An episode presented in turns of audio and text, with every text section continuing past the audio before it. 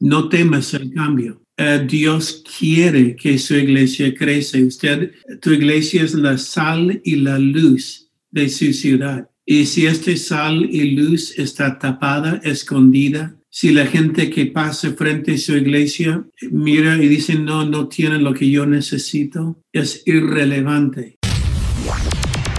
Hola a todos y bienvenidos a otro episodio de El corazón sano de un líder, un podcast donde aprenderás a liderar con tu corazón y el resultado se verá en los que te rodean. Nuestra meta, la de poder retarte, inspirarte y equiparte para que crezcas en tu liderazgo. Los dejo con su anfitrión, el pastor Juan Romero.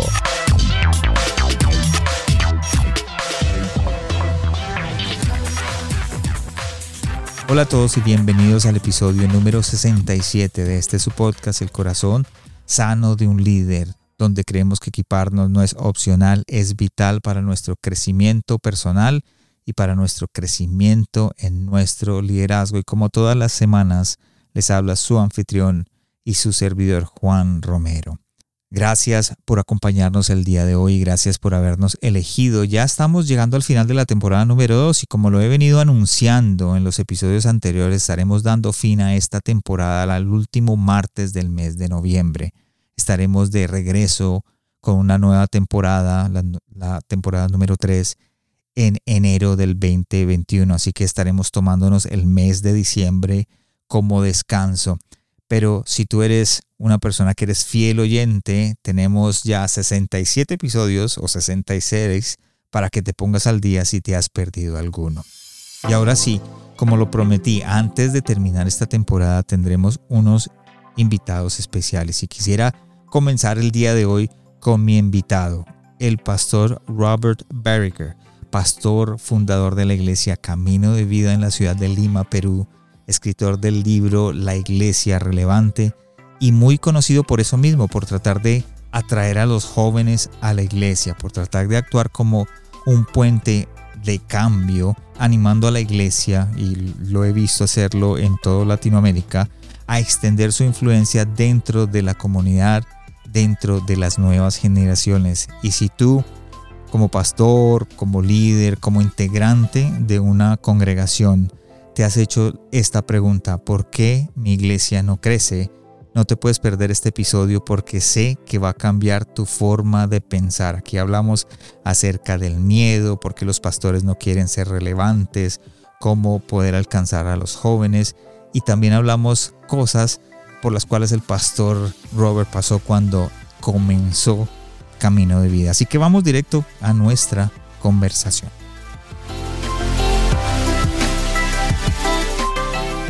Gracias, Pastor Robert, por estar aquí con nosotros en un episodio más del Corazón Sano de un Líder. Gracias por acompañarnos el día de hoy, Pastor. Ah, gracias por la invitación. Siempre un privilegio hablar a los siervos que están dando todo para la obra. Gracias, Pastor. Y siempre arranco una pregunta eh, o el episodio con la misma pregunta. ¿Dónde estás y qué mueve tu corazón? Para que mis oyentes sepan quién está hablando y qué hay detrás de todo lo que tú haces, pastor. Ya, um, bueno, aquí estoy en Lima, Perú, en mi casa, donde he estado los últimos siete meses casi sin salir de la cuarentena. Um, pero bien, uh, lo que Dios está haciendo igual, no se detiene la obra y estamos alcanzando muchas personas ahora. ¿Y qué es lo que mueve mi corazón? Es ver personas florecer. Eh, si algo me mueve, Salmos 92, donde dice, los que están plantados en la casa de Dios florecerá. Así es. Y este verso me dice a mí mucho, número uno, que Dios desea que, la, que tu vida florece. Número dos, mi trabajo como líder en su iglesia es ayudar a la gente a florecer. Espectacular, Pastor. Y creo que ese es, creo que el, llamado que tenemos nosotros, los pastores, es, eh, queremos que las cosas florezcan, que creo que es importantísimo entender que Dios nos habló siempre por medio de la agricultura y la agricultura al final es que florezcan y den frutos. Sí, exacto. Gracias, Pastor. Eh, algo que hoy quiero hablar y es, creo que es un tabú y un tema que muchas iglesias no les gusta tocar, que es el por qué la iglesia debe crecer. Pastor Robert es el pastor de la iglesia Camino de Vida desde 1988 en Lima, pero llegó a Perú desde el 1983 y, y puede, pastor, pararme si estoy equivocado. Y desde un principio el pastor Robert siempre vio la necesidad de la iglesia, la necesidad de traer una nueva generación. Creo que esa fue la razón por la que salió Camino de Vida. ¿Nos puedes hablar un poco de eso? Ya, um, voy con Camino de Vida primero. Um, yo llego al Perú con mi esposo y dos bebés el año 83, uh, pensando que iba a simplemente ayudar a levantar líderes, pastores. Nunca tuve en mi corazón plantar una iglesia.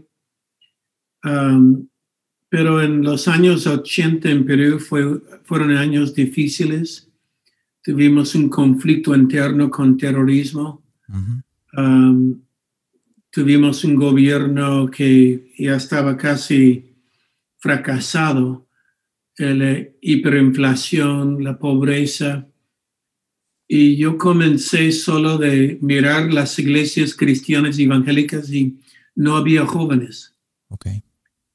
Y como no había jóvenes en la iglesia, comencé a recordar donde cuando yo recibo a Cristo, uh, era un mover de los hippies, los Jesus people, y yo comencé a pensar, pero ¿por qué Dios no puede hacer lo mismo en Perú?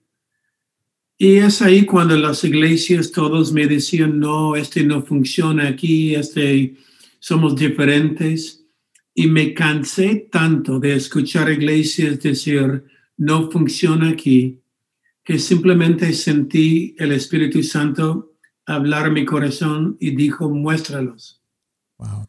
Entonces comencé camino de vida como un mover de jóvenes, um, que la iglesia es lo que es hoy día, es una sorpresa, porque no planté la iglesia soñando que sea una iglesia influente con la gente que tenga, pero ah, como dice Corazón de un líder, influencia es sabio usar, criminal vender. Y si Dios nos ha dado influencia, yo pido Jesús, deme sabiduría para usarlo por ti, a influenciar la iglesia en América Latina, porque ahora que tengo la iglesia Camino de Vida, nadie me puede decir que no funciona. Estoy igual, igual a todos en un contexto latino. Y es un ejemplo grandísimo, pastor, porque yo he conocido líderes que basan su ministerio en las escrituras, que realizan un ministerio culturalmente, tratan de ser relevante, pero no crecen. Eh, no solo eso, cuando eh, expresas el deseo de ayudarles a que crezca la iglesia, eh, el deseo de que puedan poner algo en sus vidas, parece que no lo recibieran. Entonces creo que la primera pregunta, y de acuerdo a tu experiencia, porque llevas años eh, plantando iglesias, eh, escuché que has plantado como 80 iglesias antes de eh, arrancar camino de vida. Para mí eso me voló la mente porque la experiencia que tienes, la pregunta es, ¿por qué no crece la iglesia? mira, es fácil hacer la respuesta, pero les voy a chocar. Ok. Um, número uno, Dios desea que tu iglesia crece. Deja de defender lo que no funciona. El deseo de Dios es que su iglesia crece. Esta idea que tenemos cuando a veces escuchamos, bueno, nuestra iglesia es pequeña, pero es profunda es lo que quieres, una iglesia profunda que ya no alcance el mundo. Uh, Dios ama el mundo. Yo miro el mundo hoy día es complicada, difícil de amar en muchas maneras, pero la Biblia dice Dios ama el mundo de tal manera que dio su Hijo. Y si Dios ama tu ciudad suficiente para dar su vida por ella, usted, pastor, debe amarlo lo suficiente para alcanzarlo por él. Entonces, si no está funcionando, eh, simplemente cambia. No temas el cambio. Eh, Dios quiere que su iglesia crece. Usted, tu iglesia es la sal y la luz de su ciudad. Y si este sal y luz está tapada, escondida, si la gente que pasa frente a su iglesia mira y dice, no, no tiene lo que yo necesito, es irrelevante. Tenemos un mensaje demasiado importante. Mire, yo creo con todo mi corazón que la iglesia es la esperanza para el mundo. No es el gobierno, el gobierno, por las buenas intenciones, no puede cambiar el corazón del hombre. El único que da esperanza es Jesucristo y Él usa su iglesia. Su iglesia es su cuerpo, sus manos, sus pies, su boca, su novia. Dios ama la iglesia y dio su vida por ella. Entonces, si Dios uh, ha elegido la iglesia de llevar este mensaje al mundo. Tenemos un mensaje demasiado importante que sea irrelevante.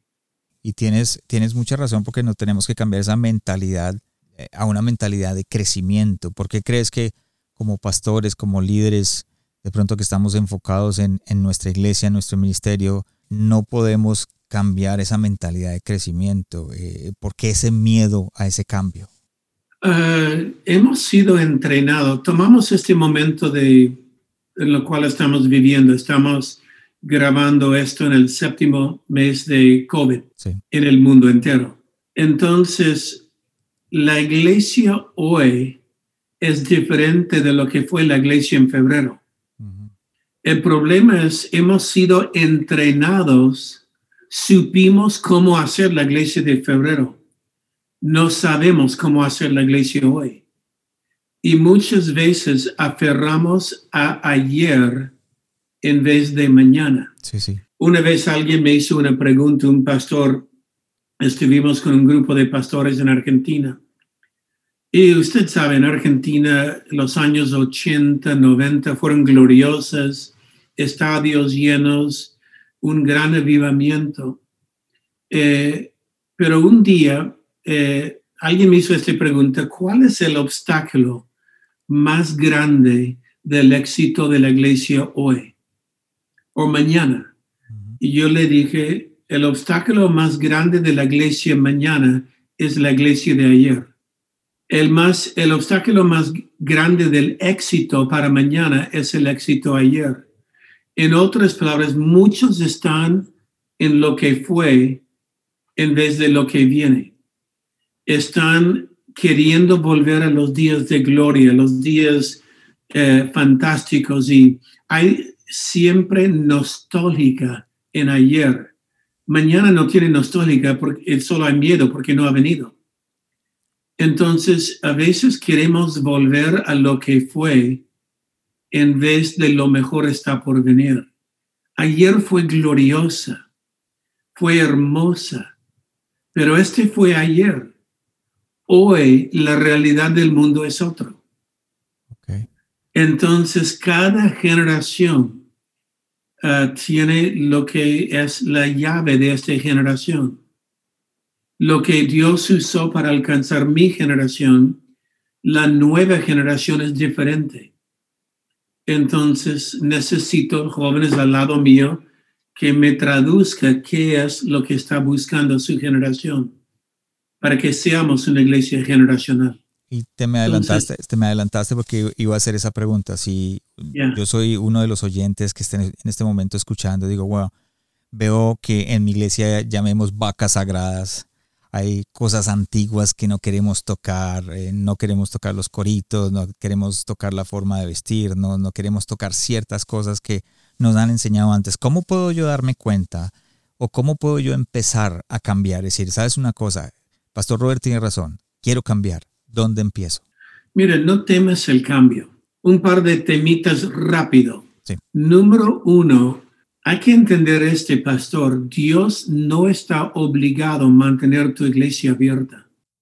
Y puedes ver iglesias de grandes avivamientos de Wesley, de Spurgeon, de Calvino, de Lutero, grandes avivamientos.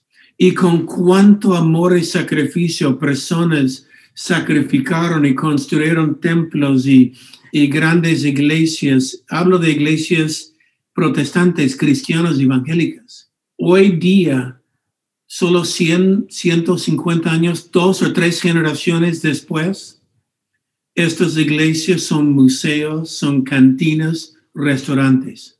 ¿Por qué? Porque no quieren cambiar.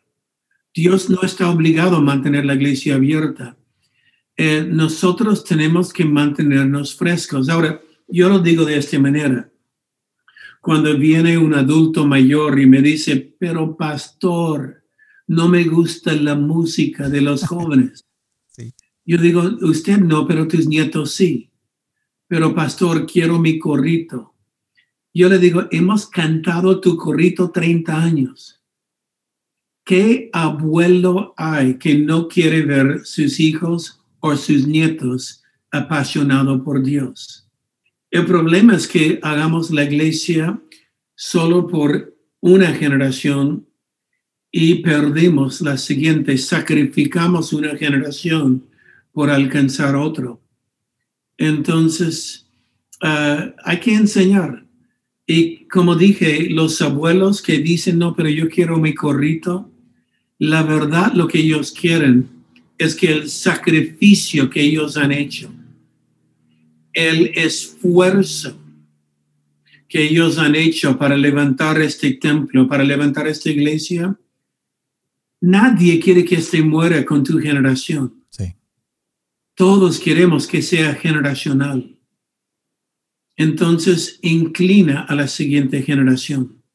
Algunos líderes piensan que el pensar en la siguiente generación o en, los jóvenes es cambiar toda una estructura dada antiguamente por Dios y, cuando piensan en una iglesia relevante de, acuerdo a tu libro, eh, piensan en luces, música carismática, eh, colores en las paredes eh, y de alguna manera la forma de vestir.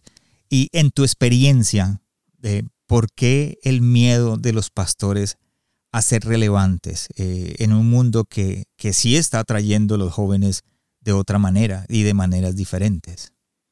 Ya, ya que, como le dije en el libro de la Iglesia Relevante, el primer capítulo, mantenga lo principal, lo principal. Y lo principal es Jesús. Y la idea que este tiene que seguir uh, el mensaje de generación en generación de Jesús. A la iglesia relevante le toco por dos puntos esto. Relevancia no es ropa, luces, cántico nuevo, jóvenes saltando en la plataforma con jeans apretada. Este no es relevante. Relevante, como dije, es hacer el mensaje llegar. Tenemos el mejor mensaje del mundo. El problema es que a veces está envuelto en un papel feo. Está envuelto en un papel donde la gente dice, no, no tienen lo que yo necesito. Entonces, um, yo tengo, por ejemplo, siete nietos. A mí me encanta llevar mis nietos a pasear. Me gustaría un auto deportivo a esta edad pero es irrelevante si quiero llevar mis nietos. Lo que es relevante es tener un van. Entonces, relevancia es hacer lo que es necesario para alcanzar el público que queremos. Eh, entonces, no es ser cool, es simplemente hacer que el mensaje llegue. Ahora le explico algo, porque la gente habla de no mover los postes de los le doy un mensaje cortito. Dale paso. Moisés, mi siervo, ha muerto. ¿Recuerda cuando Dios dijo esto a Josué? Moisés, mi siervo, ha muerto. Y luego Dios dice a Josué una promesa. Como estuve con Moisés, estaré contigo. no te dejaré, no te desampararé. Ahora yo me imagino Josué con este gran líder, el libertador, el que habló con reyes, el que habló con la zarza, el que vio el dedo de Dios escribir diez mandamientos, el que uh, libró el pueblo de Egipto, el que Dios abrió el mar rojo y e, él muere y Josué diciendo, ay, ay, ay, ¿y ahora qué? Sí. Pero Dios viene y le dice, Moisés ha muerto. Como estuve con él, estaré contigo. Yo me imagino a Josué diciendo, ay, qué bien, como estaba con él, estará conmigo. Gloria a Dios, como estaba con él, estará conmigo. Pero observa, Dios no hizo los milagros con Josué que hizo con Moisés. Moisés no veía ciudades y murallas caer, ni gigantes. Moisés no veía los hijos entrar a la tierra prometida. Josué no veía el dedo de Dios, ni veía uh, a través de él los milagros que Dios hizo con Moisés. En otras palabras, lo que Dios hizo por Moisés, lo hizo por Moisés. Y Josué, lo que haré contigo, haré por ti. Lo que Dios estaba diciendo es, Moisés, mi siervo, ha muerto, es esto. Esta generación fue, lo que hice por ellos fue gloriosa, pero no trates de imitar lo que hice por ellos, porque lo que Dios hizo por ellos, lo hizo por ellos. Josué, lo que haré por ti, haré por ti. Ellos fueron esclavos en Egipto. Tus el pueblo que estás liderando nunca fueron esclavos, conocieron solo el desierto. En, otras palabras, no trates de imitar Moisés, porque lo que haré por ti, lo haré por ti. Y un sabio líder dirá, lo que Dios hizo por mi generación fue por mi generación. Ahora mis hijos, yo no sé qué viene, solo sé como Dios estaba conmigo, estará contigo. Venga lo que venga, es suficiente. Y haré cosas diferentes con ustedes. Entonces no tenemos que tener esa expectativa de que lo que hicimos en el 80 es lo mismo que vamos a hacer en el 2020. Claro. Gracias, Pastor. Hablaste algo importantísimo que fue tener traductores generacionales. Eh, explícanos un momento para los que de pronto quedaron en blanco, ¿qué es, qué es un traductor generacional? ¿Cómo logramos conseguirlo uno si lo conseguimos en la tienda de, Radio Shack? O, bueno, ya no existe Radio Shack Best Buy, pero ¿dónde conseguimos un traductor generacional? Son tus hijos. Mira, David, la Biblia dice, David servía su generación y después descansó. Lo mejor que podemos hacer es servir nuestra generación. Las estadísticas muestran que un pastor puede pastorear gente 10 años antes o 10 años después. Es decir, yo tengo 64. Mi rango de pastorear es 54 a 74. Okay. Porque los que vienen antes tienen otra experiencia y otros temas. Pero por esto Dios nos da hijos le cuento una historia. estuve en Argentina, siempre cuento esta historia. Y un pastor un día bien conocido, un, lo llamo el padrino, muy amado en el país de Argentina, me llama un día y me dice, quiero que vengas y enseñes mis pastores. Y yo le dije, solo quiero 30, 20 o 30 pastores. Él dijo, no va a haber mil. Wow. Yo dije, ok, lo llamaremos conferencia. Y al finalizar de hablar acerca de lo que estamos hablando ahora, él viene y me dice, Pastor Robert, yo quiero hacer lo que tú haces. Me gustaría hacer múltiples servicios domingo, pero no puedo. Y le dije, ¿por qué? Él dijo, es porque mi culto dura cuatro horas. Y yo le dije, córtala. Y él dijo, ¿por qué? Yo dije, porque los jóvenes no le gusta. Él dice, pero nos gusta mojar en el Espíritu Santo. Y le dije, ¿qué quieres hacer? mojar en el Espíritu Santo o ver jóvenes en la iglesia. Y él me dijo, pero hemos visto ángeles. Y le dije, ¿qué quieres ver, ángeles o jóvenes en la iglesia? Es que el avivamiento de los 80 fue esto, cultos largos, gloriosos, ángeles. Pero la generación de jóvenes hoy han crecido con el Internet. Su mentalidad es más rápido. No quiere decir es mal, es simplemente es diferente. Entonces, de este momento su esposa me acerca y su esposa me dijo lo siguiente, Pastor Robert, ayúdanos. La verdad es esto, mis hijos aman a Dios, pero odian la iglesia. Me cansé, estoy cansado de escuchar esto de pastores en América Latina. Estoy cansado de ir de Argentina, México, Chile, eh, Perú, eh, donde quiera, Colombia, España, los pastores diciendo, mis hijos odian la iglesia. Y le digo, por supuesto que sí. Me dicen, ¿por qué? Yo dije, estás haciendo la iglesia por ti y no por ellos.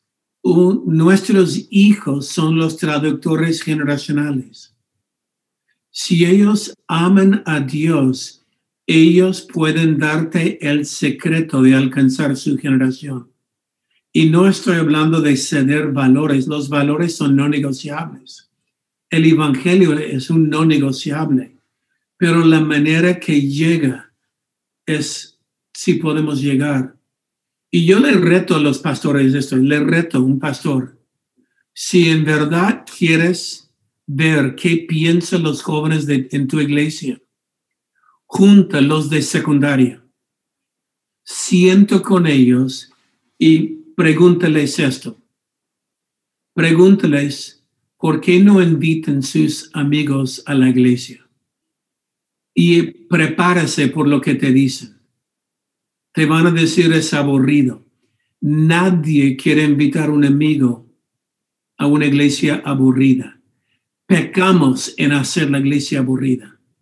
La iglesia no es para aguantarla, es para disfrutarla. Pastor, ¿y qué le aconsejarías a aquellos jóvenes, hijos de pastores o jóvenes que están, están liderando y no están a cargo y de pronto quisieran traer ese cambio y de pronto sus autoridades espirituales todavía están diciendo tenemos miedo al cambio, no queremos cambio, no quiero, quiero que me toquen esto. ¿Cuál sería el consejo tuyo para esos líderes jóvenes que de pronto nos escuchan y dicen queremos traer ese cambio pero no podemos? Ya, um, poco a poco, um, los cambios Ah, vaya, vaya lento para ir lejos. Entonces, eh, si honras tus pastores, si honra la siguiente generación, en vez de ir tratando de, pero pastor, tenemos que cambiar, no, honralos y explícales que quieres traer jóvenes, pero el servicio como está, ah, si podemos iterarlo un poco, yo creo que vendrán más y quedarán más. Entonces, poco a poco, pero honralos. Um, cuando más los honra, más va a haber el deseo de ellos ver el cambio. Y anímalos de visitar otras iglesias. Anímalos.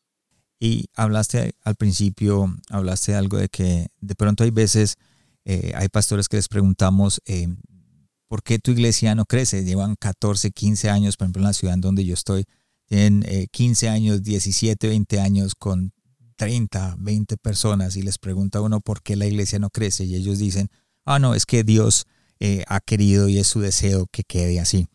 ¿Cómo podemos, eh, si hay alguien de pronto que dice, yo pertenezco a una iglesia así, yo soy un pastor de una iglesia así, ¿cómo puedo yo empezar a engranar ese crecimiento en la iglesia? y, de pronto eh, salir de donde estamos estancados a un nuevo lugar. Eh, desde ese, desde sacándolos desde ese pensamiento de que Dios quiere que sea así. Y una vez más, deja de defender lo que no funciona. el deseo de Dios es usarte para ganar personas a Cristo. ¿Por qué debes crecer? El cielo es real el cielo es real, también es el infierno. Entonces, um, en el Antiguo Testamento, recuerda el ejemplo de Moisés en el desierto una vez más. Eh, cuando ellos se acamparon en un lugar y en la mañana despertaron y el nube comenzó a mover. La Biblia dice, ellos, aunque estaban cómodos en este lugar, tenían que agarrar sus cosas y mover con la nube. Entonces, yo digo, hoy día usamos el mismo principio ver donde Dios está bendiciendo y anda ya y pregunta por qué. Mira donde Dios está usando iglesias y pregunta por qué. ¿Qué están haciendo ellos que usted no? Y a veces es algo tan simple, es algo tan sencillo, pero si haces un pequeño cambio, verá nuevas almas en la iglesia. Um, entonces, anda a iglesias y estúdilos. Mírelos. Mire las iglesias donde Dios está bendeciendo, porque Dios no hace excepción de personas. Y diga, Señor, yo quiero esto también. ¿Qué estás haciendo allá que yo puedo llevar a mi iglesia? Así es, qué importante es pedir el consejo, ¿verdad, Pastor? Exacto. Importante, Pastor. Eh, después de haber escrito tu libro Iglesia Relevante, eh, ¿cuál crees que es el error más grande que cometen los líderes tratando de establecer una iglesia relevante? Tratan de ir muy rápido. Um, muchos quieren saber cómo. Um, y no es el cómo, es el por qué. Okay. Uh, cuando yo voy a enseñar a iglesias, quieren saber cómo. Si, cuál es la salsa secreta, la receta de la abuela, ¿no? Eh, todos quieren saber cómo, cómo, pero ¿qué hago? Y el problema es esto, especialmente en América Latina, pero en el mundo entero, la gente mira donde hay un método y van corriendo por un método. Eh, algunos el método es todos son apóstoles y profetas. Otro método es tener 12 personas en mi grupo. Otro método, um, evangelismo explosivo. Y van, o otro método, voy a Hillsong y si ya vuelvo de Hillsong y todos mis jóvenes saltan la plataforma como ellos. Um, el mensaje no sale del método, el método sale del mensaje. Entonces, busca ser sana, um, busca, aprenda, anda ya, pero es que yo he visto muchos que han ido por un método sin saber el mensaje y termina hiriendo la iglesia en vez de bendeciendo la iglesia. Entonces, no es el cómo, es el por qué. Toma el tiempo en el por qué. ¿Por qué debes crecer? Es simple, porque el cielo es real. Viajemos en el tiempo ya para terminar antes de entrar a mis últimas cinco preguntas del episodio. Viajemos en el tiempo a 1983, 88, cuando empezaste y viste eh, que había una necesidad de alcanzar los jóvenes y de hacer traer un cambio a la iglesia en esos momentos. ¿Cuál fue el error que cometiste tú que te diste, wow, te agarraste la cabeza a dos manos y se metí la pata? Creo que me demoré. Ok. Los años 80 en Perú fueron años complicados, pero la iglesia evangélica estaba en un vacío de tiempo. Estaba eh, parecía la de los años 60. Los jóvenes entraban a la iglesia y la iglesia donde yo, la misión donde yo trabajaba, era una iglesia pentecostal muy tradicional. Entonces, ah, hombres de un lado, mujeres de otro lado, el hombre que no tiene corbata no puede recibir Cristo, mujer con pantalón no puede entrar a la iglesia. Y yo pensé que era cultura yo dije, es cultura, no vengo a cambiar la cultura, vengo a ayudar a la iglesia. Hasta que después de años me di cuenta, este no es cultura, es otra cosa, es legalismo. Y comencé de solo mirar los jóvenes y, y la le cuento una historia chistosa. alguien, ah, yo nací en un grupo de hippies, música, concierto de rock, yo fui a un concierto de rock cuando entregué mi vida a Cristo en la iglesia. Alguien me invitó a la iglesia y dije, la iglesia, concierto. Yo pensé que el, concierto iba a ser una abuela tocando órgano, ¿no? Y, ahora hay alguien con guitarra eléctrica y en la iglesia. Y aunque no eran tan buenos los músicos, eh, por tener música que me gustó, recibí Cristo. Vamos años adelantado, llego aquí al Perú y la, música, la guitarra era del diablo, la batería en la iglesia jamás, porque el ritmo de África. cualquier, ah, cualquier parecido al 2020 en algunas iglesias es pura coincidencia, como decimos nosotros. Si sigues en esto ya es tiempo que cambie, ¿no? Um, pero yo dije, pero yo recibí Cristo con música, entonces yo dije, puedo hacer lo mismo y esto es lo gracioso alguien conoció a alguien que era el dueño de una estación de rock de radio. Y por casualidad me invita a, almorzar con el dueño de esta estación de rock. Y mientras que estamos en una conversación, yo le dije, mira, hay un rock diferente. Es un rock con mensaje. Él dijo, rock con mensaje, ¿qué es esto? Y es un rock cristiano. Él dijo, déjame escucharlo.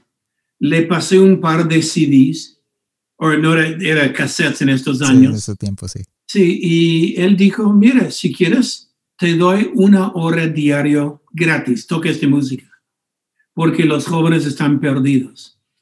Y en la estación de rock número uno del Perú, me dio una hora gratis diario.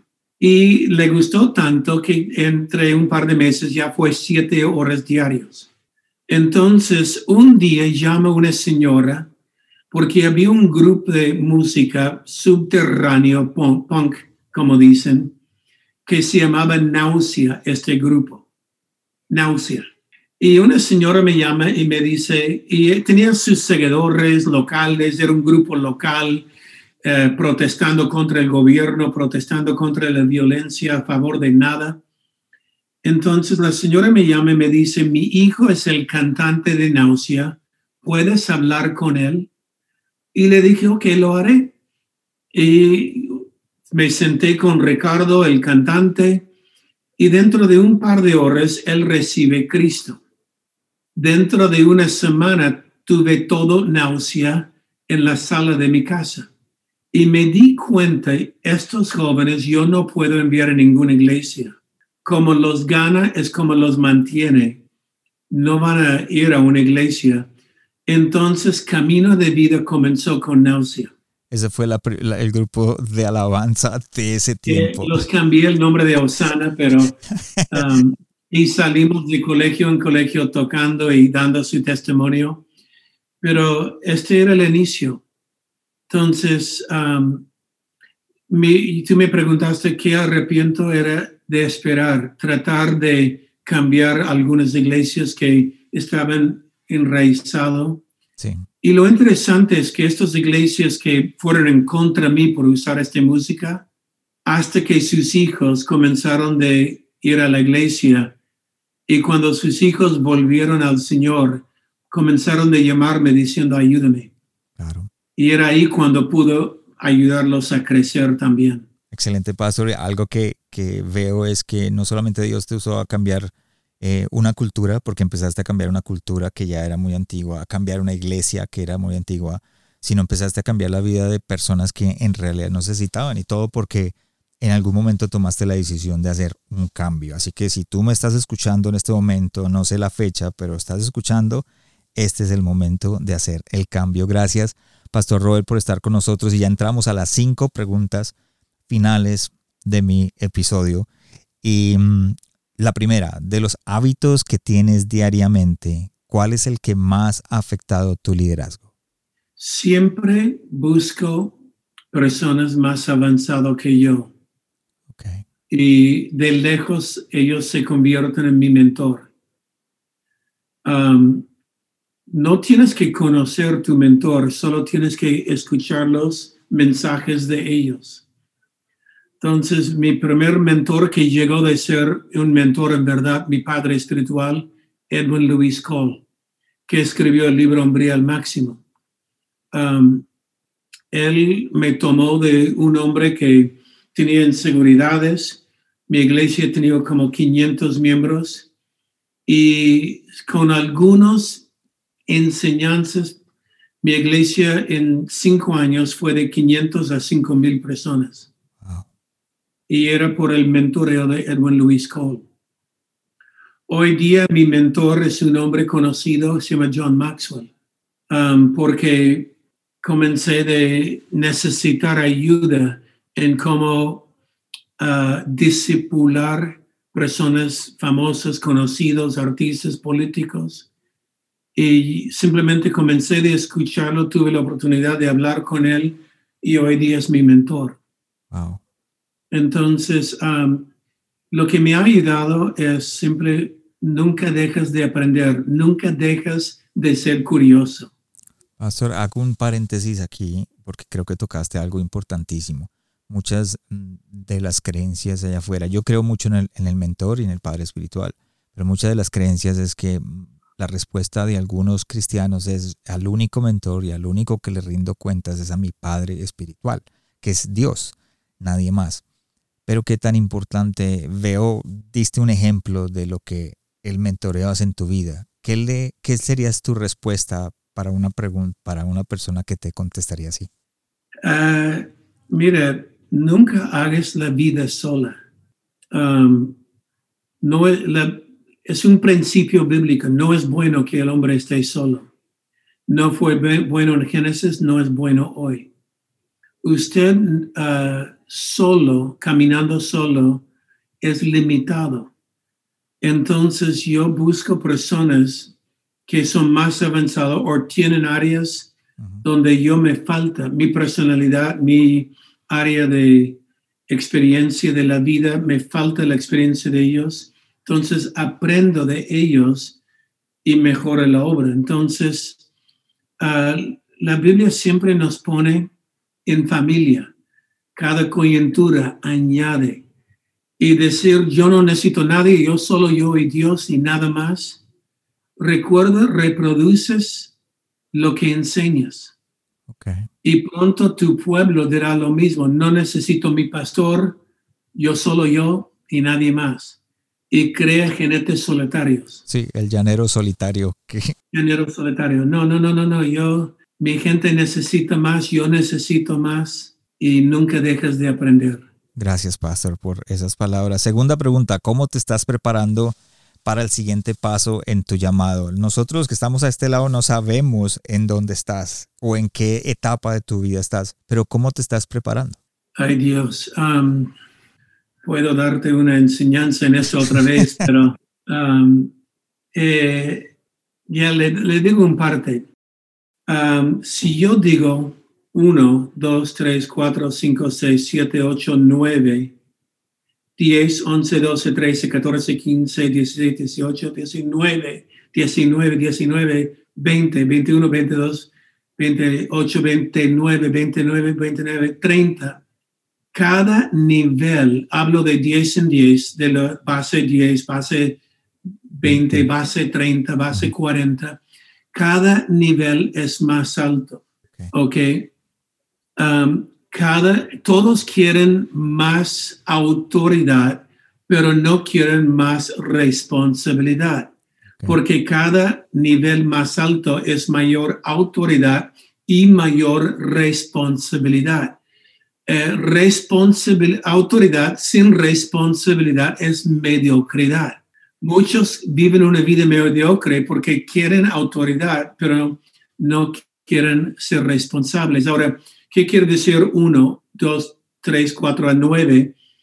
Es que muchos prefieren ser un 9 en base 1 que un 0 en la siguiente nivel. Wow, sí, ya te Ok, yo prefiero ser 9 con mi iglesia pequeña que un 0 y ahí tengo que volver a aprender, a crecer y llego a 29, me quedo en 29 porque llegar a 30 soy 0 muchos no quieren ser cero, quieren ser el pez gordo en un charco pequeño.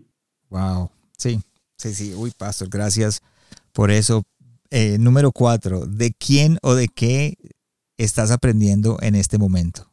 Ya habíamos hablado de que John Maxwell eh, te está liderando y estás aprendiendo. ¿Tienes algo más que agregar? en el tiempo en el cual estamos grabando esto, estamos en COVID-19, donde todos tuvimos que volver a aprender. Yo creo, porque muchos han dicho estos son tiempos difíciles, hasta se llaman peligroso para la iglesia. Yo no creo que es peligroso. Yo creo que es un tiempo de reconstrucción. Entonces, los que con quien estoy aprendiendo son muchos pastores que están en el momento en lo cual estamos viviendo, floreciendo. Tengo un amigo en Japón uh, que en los últimos cuatro meses, solo con servicios online, ha plantado cuatro iglesias en países cerrados al Evangelio, en países musulmanes. Um, porque él dice, mira, todo el mundo quiere volver mientras uh, a presencial, pero yo veo esta es una gran oportunidad de uh, lo que me hubiera tomado años de entrar en estas naciones, en solo un par de meses ya tengo una iglesia ahí. Entonces, um, aprendo de muchos de estos, él se llama Rod Plummer, y de otros amigos que están tratando de florecer en el momento. Aunque quiero volver a presencial, siento algo, lo que estamos aprendiendo ahora, se va a quedar en la iglesia para siempre. Ok, Pastor, gracias por compartir. ¿Cuál fue el último libro que leíste o el que recomendarías a otros? Mm. Ah, estoy leyendo varios libros a la vez. Um, Ah, y muchos libros que leo son de historia. Okay. okay. hay uno, Hardcore History, que es un podcast también. Um, él escribió un libro uh, acerca, se llama El fin siempre está cerca, uh, hablando de tiempos en la historia de peligro. Siempre aprendo lecciones, especialmente de, de historia. Ok, gracias, Pastor, por compartir. Y para los que me escuchan, los enlaces eh, de todo lo que el pastor ha hablado está en la página del corazón líder.com, donde vas a poder ver el resumen de este episodio, los enlaces al pastor si lo quieren seguir. Y pastor, para terminar la última pregunta, eh, aquí tengo que cambiarle el número, pero si estuvieras frente a ti mismo, pero unos 40 años atrás, ¿qué te dirías o te aconsejarías para enfrentar tu llamado? Ay, Dios. Um, yo me diría todo saldrá bien. Um, los que me conocen, yo soy un hombre muy introvertido. Yo soy uno de estos que dame un libro, una esquinita, solito, leo el libro, estoy feliz de la vida. Uh, me canso uh, la multitud de personas y es chistoso porque pastoreo una iglesia grande, ¿no? Sí. Um, pero me cansa. Yo me cargue la batería solo. Pero por las inseguridades, yo no quiero volver a la inseguridad del joven nunca más. No, um, las inseguridades, las, uh, las dudas que tiene, simplemente diría, sigue lo que sabes hacer y te saldrá bien. Sea sincero. Gracias, Pastor. Y ya para terminar, ¿qué le aconsejarías a las eh, personas que de pronto dicen, quiero cambiar en la iglesia, quiero cambiar la iglesia, quiero hacer ese cambio y me queda difícil, hay algo que de pronto no me deja seguir adelante? ¿Cuál sería tu consejo ya para terminar este episodio? Um, si no fuera por COVID, yo diría un cambio a la vez, lento para ir lejos. Ok, no, no cambia todo, cambia una cosa. ¿Qué es la siguiente cosa? De repente es como te reciben en la puerta, de repente es tu clase de nuevos cristianos. Cambia una cosa y luego cambia otro. Ahora, en tiempo de COVID, yo digo a los pastores, aprovecha, cambia rápido ahora todo. Sí, aproveche, aproveche, el desorden, como decimos nosotros. Aproveche el desorden y cambia todo. Cuando la gente vuelva, todo está cambiado. Gracias, Pastor Robert. Gracias por estar con nosotros. Gracias por acompañarnos, Pastor. Encantado. Gracias por habernos acompañado esta semana en el corazón sano de un líder. Espero que lo que escuchaste el día de hoy haya sido de crecimiento para tu vida. Visítanos en nuestra página de internet elcorazonsanodeunlider.com donde podrás suscribirte en iTunes, Spotify, Google Play o en cualquiera de tus plataformas favoritas. También nos puedes seguir en Facebook y en Instagram como El Corazón Sano de un Líder y no olvides compartirlo en tus redes sociales. Les habló su anfitrión Juan Romero. Te esperamos la próxima semana y recuerda lo mejor está por venir.